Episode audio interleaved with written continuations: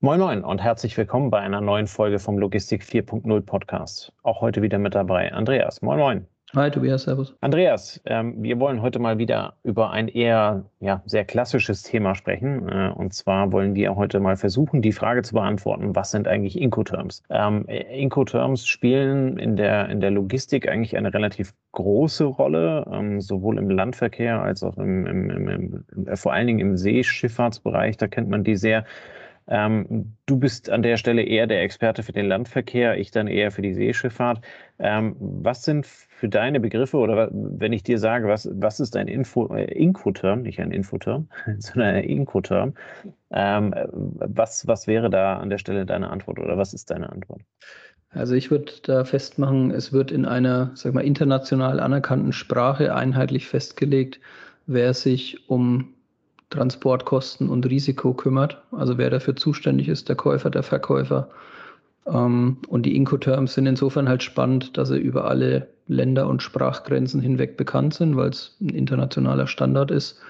Und so vor allem, denke ich, im Exportgeschäft, ähm, vor allem bei Partnern, die vielleicht nur ein, zweimal miteinander handeln, ähm, für relativ schnelle Klarheit bezüglich der Vertragskonditionen sorgen. Ne? Also wenn du sagst Ex-Works, dann weiß jeder, was gemeint ist. Das kann man nachgucken, man kann sich darauf berufen, man kann danach klagen. Ähm, wenn du sagst DDP, das muss ans Ziel kommen von dem Verkäufer, dann muss er sich um alles kümmern.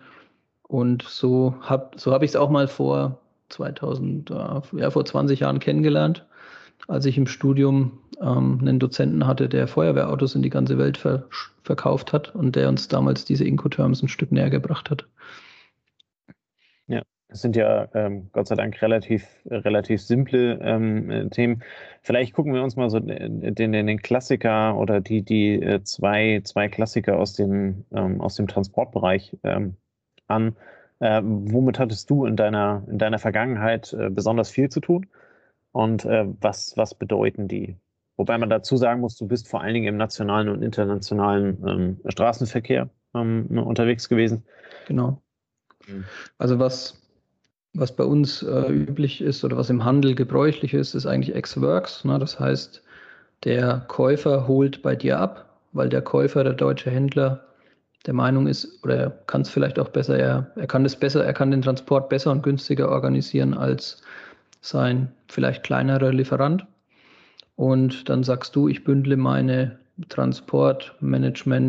Transportmanagement-Kapazität, meinen mein Frachteinkauf bündle ich beim Käufer, beim Händler und deshalb möchte ich Ex-Works das Zeug dort abholen, kümmere mich auf dem Weg ähm, um das Risiko, den Transport. Ich verantworte die Kosten und dann ist der Lieferant das Zeug los, wenn der LKW bei ihm lädt. Was es noch gibt, auch wieder Händler typisch, aber wird eigentlich weniger jetzt so dann in der Abstimmung mit dem Kunden verwendet, ist eben das DDP. Ähm, der Verkäufer kümmert sich daran, dass das sicher und mit allen rechtlichen Vorgaben so am Zielort landet, dass der dann übernehmende Käufer damit nichts am Hut hat. Ja, also ja. vielleicht auch klassisch im Stückgutbereich, wenn ein Industrieunternehmen irgendwas verschickt, sich um diese Transporte kümmert, weil sie da Profis sind, wissen, wie sie es verzollen müssen, ähm, Zollanmeldung übernehmen, sich um den Hafen kümmern, alles pipapo. Und der Kunde sagt einfach, ich bezahle ich bezahle dieses Feuerwehrauto in Dubai und um den Rest kümmerst du dich bitte vorher. Und ja. ähm, da ist der Verkäufer dann halt der Spezialist für seine Waren. Also das kenne ich vor allem aus der Industrie, exportierendes Gewerbe in Deutschland. Oder, man so arbeiten wir im Handel teilweise dann auch. Wir liefern halt zum Kunden, wobei da die Verbindung zum Kunden etwas näher ist, als wenn ich jetzt einmal ein Feuerwehrauto kaufe ne, oder so. Ja. ja. Ja, man kann es ja, ja auch so ein bisschen übersetzen im Sinne von ähm, Ex-Works ist der, der Käufer, derjenige, der halt eben dann quasi alles übernimmt. Ähm, und das tut der Käufer ja typischerweise nur, wenn er große Mengen abnimmt und äh, äh da halt eben entsprechend ähm, kompetent sich, auch ist, ne? Äh, ja, kompetent ist und, und sich halt eben auch Synergieeffekte rausholen kann. Ja. Ähm, äh, die für ihn günstiger sind. Äh, wenn ich das erste Mal bei irgendeinem Lieferanten etwas bestelle, ähm, dann lasse ich mir das üblicherweise halt eben eher DDP, also Deliver Duty Paid, äh, geliefert, verzollt ähm, liefern, ähm, da man in der Stelle halt eben dann annehmen kann, dass der Lieferant erstmal der Spezialist für seine eigene Ware ist. Ähm, und dann kann man sich das also angucken, kann sich die Kosten angucken und kann dann halt eben irgendwann später äh, entscheiden, ob man auf dem, auf dem Gebiet dann also Experte dafür werden möchte und das halt eben selber übernehmen möchte.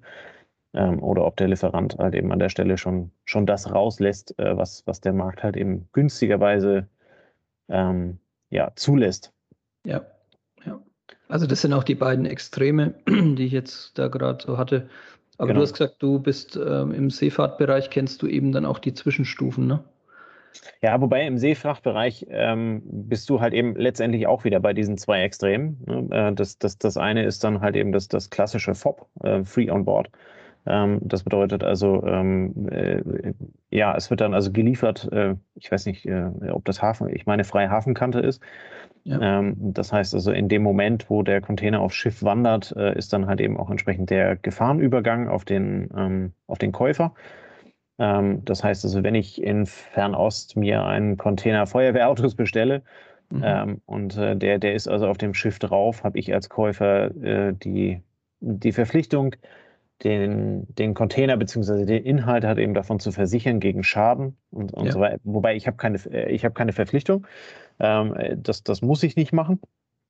Ähm, aber wenn halt eben was passiert, dann ist es auf mein, auf mein Risiko. Also viele der Container, die durch die Welt schiffern, äh, haben, haben überhaupt keine Versicherung dahinter, ähm, einfach weil, weil die Versicherungssummen da äh, im Vergleich zum Warenwert relativ hoch sind. Ja. Ähm, bei einem Feuerwehrauto macht das vielleicht Sinn. Ähm, wenn das also irgendwie die, äh, keine Ahnung, der, der, der Spaten aus China ist oder der, ich weiß nicht, das Basthäuschen aus, aus Vietnam, ähm, dann mag das halt eben unter Umständen keinen Sinn machen, da also 2, 3, 4, 5.000 Dollar äh, Versicherungspolice zu bezahlen für einen Warenwert, der 5.000 äh, Dollar hat. Aber du, hast es, du hattest vor kurzem mal in so einem Gespräch im Vorfeld erwähnt, dass das Seerecht teilweise auch etwas äh, veraltet ist. ist. Ja, genau, genau. ähm, das ist eine lustige Anekdote. Schön, dass du es erwähnst. Ähm, und zwar äh, sind wir dabei ähm, äh, gestolpert über das, über das Thema im Suezkanal, also mit der, mit der äh, Ever Given, die sich da äh, quergelegt hat. Ähm, und äh, naja, also so wie der Logistiker da halt eben hingeht, sagt er, habe ich nichts mehr zu tun, ähm, überhaupt gar nicht. Äh, und wir sind dann also ja quasi ähm, belehrt worden oder mussten halt eben die Erfahrung machen, dass äh, wir als diejenigen, die auf dem Schiff äh, Ware drauf haben, uns an dem Schaden beteiligen dürfen. Ne? Also mhm. das ist dann ähm, keine Ahnung, was die Evergiven äh, äh, an, an Container hat. Ich meine, das sind irgendwie knapp über 20.000 Container, die da drauf passen. Ähm, und wenn der Schaden jetzt ähm, x groß ist und du hast einen Container auf dem Ding äh, draufstehen, dann zahlst du halt eben ähm, oder der, der, der Schaden ähm, äh, wird dann also gedrittelt ähm, zwischen mhm. demjenigen, dem äh, der, der Seefahrtsbereich gehört oder zugehörig ist, ähm, einem Drittel demjenigen, dem das Schiff gehört und halt eben ein Drittel demjenigen, dem die Ware darauf gehört. Okay. Ähm, wenn ich FOB einkaufe und meine Ware auf der Evergiven stehen habe, ist irgendwo in Fernost äh, der, der Gefahrenübergang ähm, auf mich erfolgt. Damit bin ich Eigentümer der Ware und damit bin ich halt eben bei der Party mit dabei. Das heißt also, mein, mein Anteil am Schaden ist dann also äh, ein 20.000 von einem Drittel der Kosten. Okay. Ähm, das kannst du dir aber immer noch hochrechnen. Ich meine, die schmeißen da ja mit Summen von irgendwie 900 Millionen Dollar um die, um die Ecke. Also ja, wenn es, ich glaube, Ägypten hat drei oder vier Milliarden irgendwie in den Ring geworfen, dass sie haben wollen. Ne? Lass mal Rechenexempel drei Milliarden sein, dann bist du bei einer Milliarde für die Containerinhaber, bist du bei einer Million geteilt durch 20 ja, dann bist du ja, also so viel, so viel kann ja gar nicht im Container drin sein. Zumindest jetzt nicht so im üblichen Handelsbereich bei uns. Ne? Ja, ja genau, genau. Aber also ich meine, dass sich so ein, dass sich so ein Ding auf die Seite legt, äh, ist, ist halt eben auch eher selten. Kommt, ja. äh, kommt zwar doch mal vor, aber halt eben nicht in dem Ausmaß. Aber das war halt eben genau so ein, äh, so ein super Beispiel, wo man dann halt eben ähm, feststellt, okay, ich habe vorbei eingekauft und auf einmal bin ich da in der Verantwortung und darf also teilweise die Party mit bezahlen. Mhm. Ähm, mir schwebt das irgendwas von 900 Millionen im, im, im Kopf rum, ähm, damit sie das Ding da halt eben wieder frei äh, geben können ähm, und die Kosten bezahlt sind. Aber äh, ja, dann ahnst du also nichts Böses und äh, kriegst dann also gefühlt eine Rechnung äh, reingestellt vom, äh, vom ägyptischen äh, Suezkanalbetreiber äh, bitte zahlen Sie ein Zwanzigtausendstel von einem Drittel von äh, einer Milliarde Euro. Ja, aber es zeigt ganz gut, dass man sich ja mit dem Thema auskennen sollte. Ne? Das heißt, wer jetzt irgendwie so eine wilde Idee hat, ich besorge mir einen Container aus China und ich mache das so, das passt schon, ich muss nicht versichern, ist eh nur billiger Kram, der muss ja auch wissen, dass er dieses Risiko im Seerecht, wenn es so ist, eingibt, ja, äh, eingeht. Das ist ja auch vielleicht eine Entscheidung für denjenigen, der sich dann entscheiden kann, will ich eine doch DDP und lasst es mir hier wirklich vor die Haustür stellen, an die Bordsteinkante. Ja. ja. gut, ist äh, wie gesagt perfektes Beispiel dafür, was halt eben im Zweifel passieren kann. Ja. Ähm, was es auch unbedingt zu, zu bedenken gibt und äh, was man im Zweifel dann halt eben auch entsprechend versichern kann. Ja. Ähm, da, also Versicherungspolicen gibt es dafür, das ist überhaupt gar keine Frage. Ähm, nur die, die Frage ist halt, am, am, Ende macht es halt eben dann bei meiner Ware Sinn, ähm, die ja. ich da drauf habe. Nur auf der anderen Seite ist das jetzt halt eben dann auch ein entsprechender Betrag. Ist aber ein, ein, ein Seehandelsrecht, was wohl auch schon über 100 Jahre alt ist.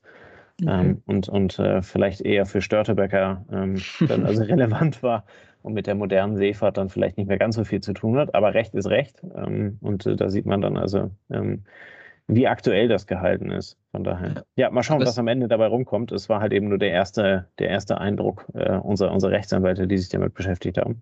Okay, aber es gibt ja auch noch ähm, das Pendant zu dem DDP im Seebereich. Genau, Genau, das DDP ist ja dann äh, geliefert verzollt ähm, und äh, das wäre dann also quasi das, ähm, das CIF, also CIF, Cost Insurance and Freight. Ähm, an der Stelle muss man halt eben aufpassen, verzollt geht in dem Sinne halt eben dann, äh, dann nicht.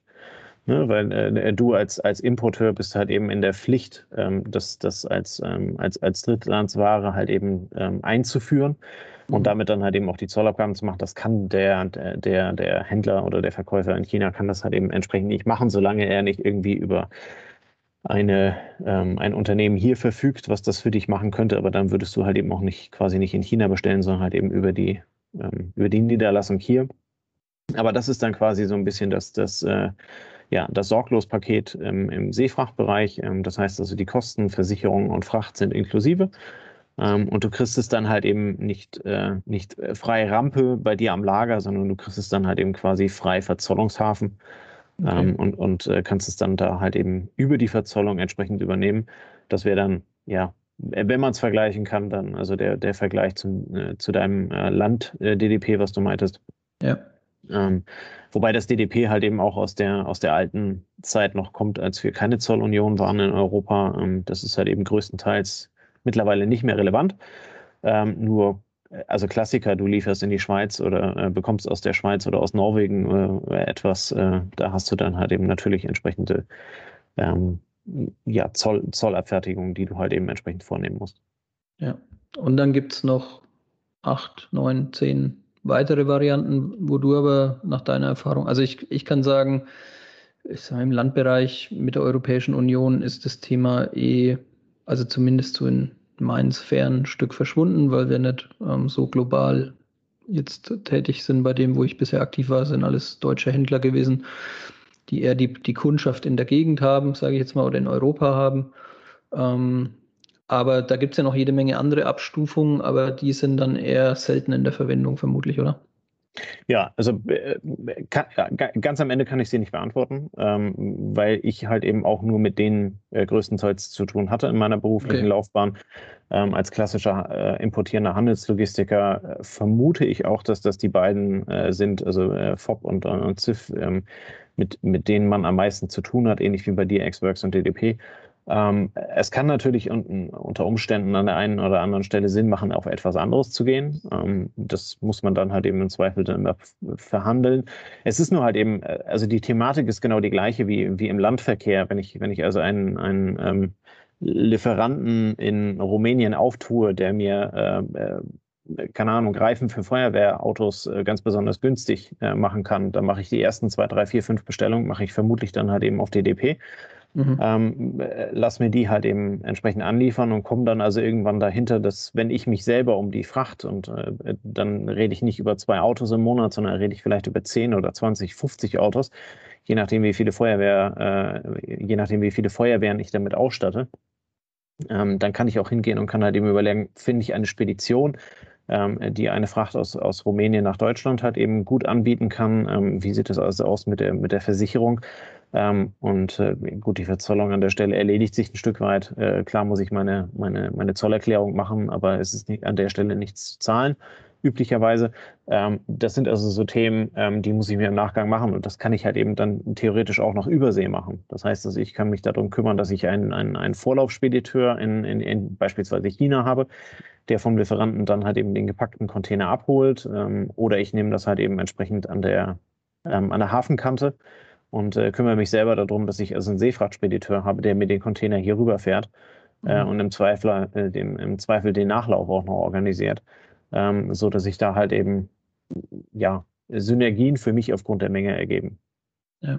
Also aus meiner äh, so ganz dunklen Erinnerung war das Thema immer dann besonders spannend, wie gesagt, wenn die Beziehung zwischen Käufer und Verkäufer eher so eine Einmalbeziehung ist und wenn du in Drittländer lieferst, die eventuell auch auf irgendwelchen Sperrlisten stehen und wenn die Ware, die du handelst, eventuell sogar Richtung waffenfähig, was weiß ich, Zubehörteile ja. für Defense, ähm, sowas geht, ne? wo du dann sagst, da muss ich wirklich diese Kleinigkeiten sehr genau durchdenken, damit beim Transport das Ding nicht irgendwo hängen bleibt, weil Israel sagt, äh, bei mir kommt das nicht durch oder andere sagen, bei mir, ich lasse das hier nicht durch den Zoll, das kommt hier nicht rein, weil man könnte das ja da und dafür verwenden. Ne? Und wenn es auch nur ein Durchgangshafen ist oder eine Durchgangstransportstation, und ähm, dann spielt da noch so ein bisschen das Thema auch Bezahlen mit rein. Ne? Wie vertraue ich meinem Käufer? Wie wird bezahlt, damit der Gefahrenübergang und der Eingang des Geldes so für beide getaktet ist, dass beide damit leben können, dass beide eine gewisse Sicherheit haben. Ne? Ja. Ähm, wir haben am Anfang gesagt, das Thema kann man natürlich auch ein Stück weiter denken. Was ist denn, wenn die Digitalisierung da stärker kommt? Weil diese Incoterms, wie wir es vorhin gesehen haben, die sind ja über lange Zeit entstanden. Ähm, ich meine, es gibt Incoterms 2020, die in der aktuellsten Fassung sind, aber die Ursprünge ähm, dieses Dings sind ja 1920 oder ja, auf jeden Fall, also 100 Jahre her, ne, so kann man sagen. Ja, die sind auch ewig alt, genau. Ja, und, und da ist halt die Frage, ähm, was von diesem Konstrukt ist denn entstanden, weil eben keinerlei Kontrollmöglichkeit da ist. Ne? Und dadurch musste sehr gut geklärt werden, wer ist für was verantwortlich, bei welcher Eventualität, wo ist die genaue, der genaue Punkt, wo dieser Gefahrenübergang stattfindet. Und dann haben wir vorhin schon ein bisschen so andiskutiert, wenn ich jetzt natürlich diese ganze Kette digital abdecken kann oder wenn ich zwischendurch jemanden habe, der sagt, ich habe diesen Transport im Griff, dann finden sich wahrscheinlich auch Spielarten, die hier nicht so sehr abgedeckt sind, ne? weil ein dritter, eine dritte Partei vielleicht noch mit reinkommt. Wie das kann, also das kann ja alles sein. Ne? Du kannst ja ähm, äh, quasi dieses Thema, ähm, wie sie da jetzt stehen, kannst du ja dann also über, um, um vielleicht den Querverweis auf die Blockchain nochmal zu bringen, mhm. ähm, das sind ja äh, klassische Wenn-Dann-Beziehungen. Ne? Also wenn Container bezahlt und ist am Hafen, dann darf er auf das Schiff drauf und äh, äh, dort muss er also drauf und äh, muss dann also versichert sein oder sonst irgendwas. Ähm, das lässt sich ja dann theoretisch alles in der Blockchain ähm, äh, abhandeln, sodass du also unter Umständen ähm, die Verträge dahingehend äh, digitalisieren musst und nicht hin und her schicken musst. Ne? Ähm, gerade wenn es da halt eben um größere Summen geht und ähm, der Handelslogistiker hat es vielleicht an der Stelle nicht so, ähm, weil also ich weiß nicht, der der Containergartenstühle oder sowas, der kostet halt eben jetzt nicht die Welt. Ja. Ähm, nur, ähm, ja, äh, keine Ahnung, ein Container Aspirin, der wird halt eben ein bisschen was kosten. Ähm, und äh, da muss halt eben dann geregelt sein, wann wird wie wo bezahlt, äh, äh, wer, wer verwahrt das ähm, oder wo ist dann halt eben entsprechend der Risikoübergang. Man muss ja an der Stelle dann halt eben auch immer ähm, prüfen, machst du, machst du also diese klassische äh, Pre-Shipment Inspection in, in China und äh, versicherst äh, dich davon, äh, dass du die richtige Ware bekommst äh, und solche, solche Themen. Mhm. da ist der TÜV Süd ja relativ groß äh, unterwegs und kann das also für dich als Unternehmen an der Stelle machen. Ähm, das sind halt eben alles Dinge, die, die können damit reinspielen, die kannst du theoretisch halt eben auch digitalisieren. Ähm, nur wie wir halt im Vorgespräch ähm, auch schon festgestellt haben, den, den Prozess, der lässt sich unter Umständen digitalisieren, aber die Warenbewegung an sich und als solches, die lässt sich ja nicht digitalisieren. Also äh, selbst wenn du darüber nachdenkst, also dann mit, mit, ähm, ja, mit EDI oder mit, mit äh, was weiß ich, mit irgendwelchen Stati da durch die Gegend zu schmeißen und äh, dann also ein ETA äh, live äh, zu ermitteln, das geht ja alles äh, anhand mhm. der Tracking-Daten. Ähm, daran kannst du ja dann theoretisch mit Blockchain-Technologie halt eben auch entsprechende ähm, ja, Erledigungsstufen setzen und kannst dann sagen, also wenn das Ding 14 Tage auf dem Wasser ist, äh, dann bekommt ihr die letzte Rate oder die zweite Rate oder wenn der bei mir am Lager ist, dann bekommt ihr die dritte Rate bezahlt oder weiß der Geier was. Da mhm. ist ja grundsätzlich, äh, sind das ja Kaufmänner, die, da, die sich da nur handelseinig werden müssen, so, äh, solange die Bedingungen für beide stimmen. Ähm, aber das lässt sich halt eben alles äh, digitalisieren. Aber trotzdem muss immer noch ein Container mit Feuerwehrautos ähm, über den Teich schippern, ähm, solange ich mir den nicht mit dem 3D-Drucker ausdrucke. Ja, ja, das ist schon nur sozusagen dieses Gefahrenrisiko-Verantwortungsthema. Äh, ähm, also ich habe noch so ganz dunkel in Erinnerung, vor zwei, drei Jahren habe ich einen Vortrag gesehen, wo auf einmal sich Versicherungen mit ähm, intelligenten Ladungsträgern beschäftigt haben, weil diese Versicherungen, die eben heute auch bei solchen Geschäften dafür gerade stehen, wenn was schief geht, ähm, natürlich dieses Risiko bestmöglich kalkuliert wo wissen wollen und sagen, wenn wir in diesem Prozess beteiligt werden, weil wir einen intelligenten Ladungsträger haben, der die Feuchtigkeit misst, der die Temperatur misst, ja. bla bla bla, dann können wir dieses Risiko ganz anders ähm, einstufen und die Konditionen werden andere. Und ähm, dann ist sozusagen teilweise auf diesem, der Verwendung dieses Ladungsträgers eventuell die Versicherung sogar mit drin, weil die Versicherung sagt, ich habe es ja im Griff, ich muss es ja nicht abstrakt kalkulieren und anhand von statistischen Werten ermitteln, sondern ich bin ja, ja in der Supply Chain live dabei.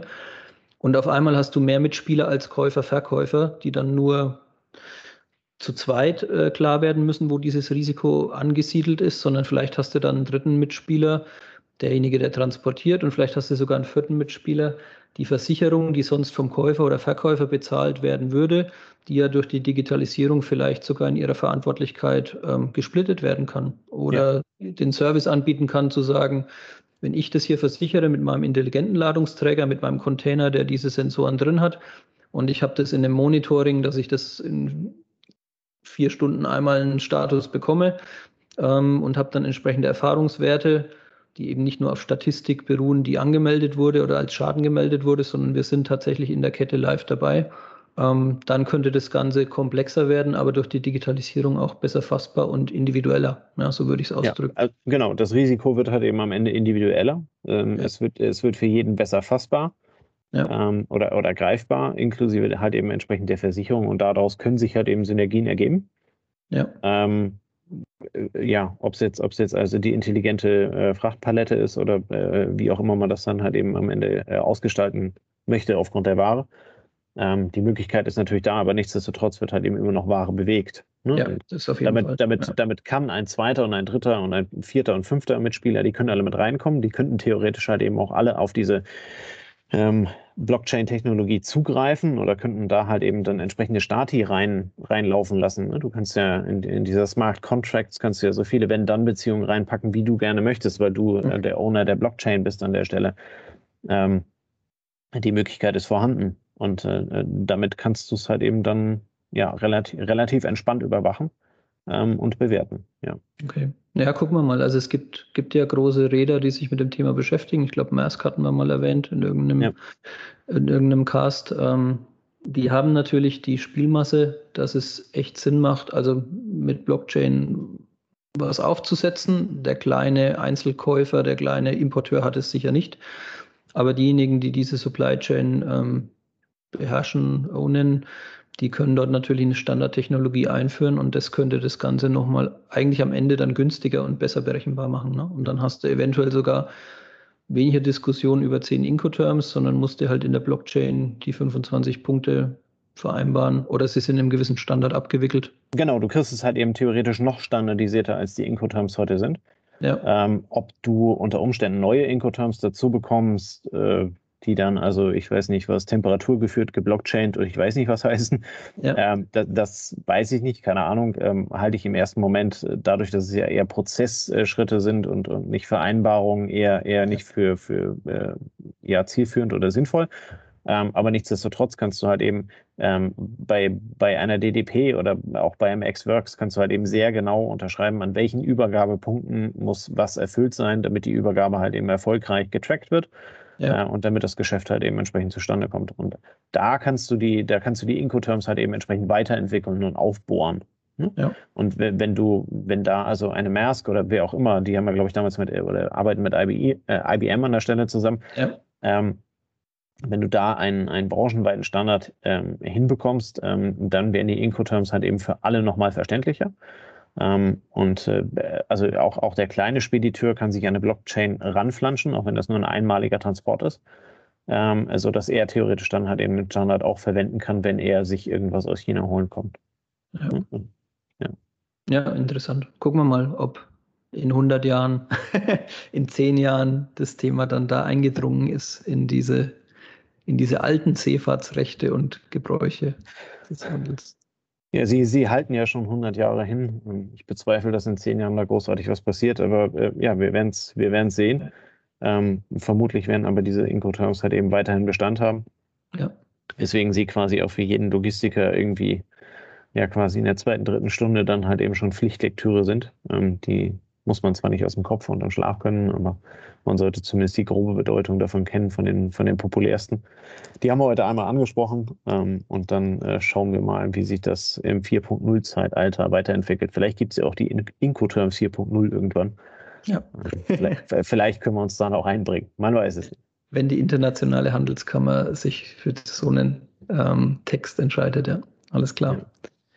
Super. Dann äh, bedanken wir uns ganz herzlich für eure ähm, Aufmerksamkeit. Äh, wir hoffen, ihr habt ein bisschen was dazugelernt. Äh, wir konnten euch ein bisschen was ähm, ja, äh, quasi erläutern äh, zu den, zu den Incoterms. Äh, seid jetzt schleier, schlauer als vorher. Und in dem Sinne, ähm, ja, vielen Dank für eure Zeit. Wir wünschen euch einen schönen Abend. Ähm, genießt das Wochenende und bis nächste Woche. Bis dann. Ciao, ciao. Macht's gut. Das war eine neue Folge des Logistik 4.0 Podcasts. Wir möchten dir helfen, neue Themen im Bereich der Logistik zu entdecken, zukünftige Entwicklungen und Trends kennenzulernen und dich mit anderen Logistikern zu vernetzen. Um regelmäßig zu neuen Folgen informiert zu werden, werde Mitglied in unserer Gruppe Logistik 4.0 auf LinkedIn oder folge den Logistik 4.0 Profilen auf Twitter, Facebook oder Instagram. Unsere Folgen werden mit Hilfe unserer Patreons produziert. Besonderer Dank gilt dabei unserem Patreon 4.0 der Firma Bord. Weitere Informationen, wie auch du unseren Podcast unterstützen kannst, findest du auf unserer Homepage logistik4.0.de. Hast du einen interessanten Themenvorschlag oder möchtest du dich als Interviewgast bewerben, kontaktiere uns per Mail an logistik4.0 at gmail.com. Bei persönlichen Kontaktanfragen an uns schreib uns gerne dein Anliegen dazu, damit wir wissen, wie wir diese Anfrage einordnen können und dich unter dem täglichen Spam schnell herausfischen können. Vielen Dank und weiterhin viel Spaß mit unserem Logistik 4.0 Podcast.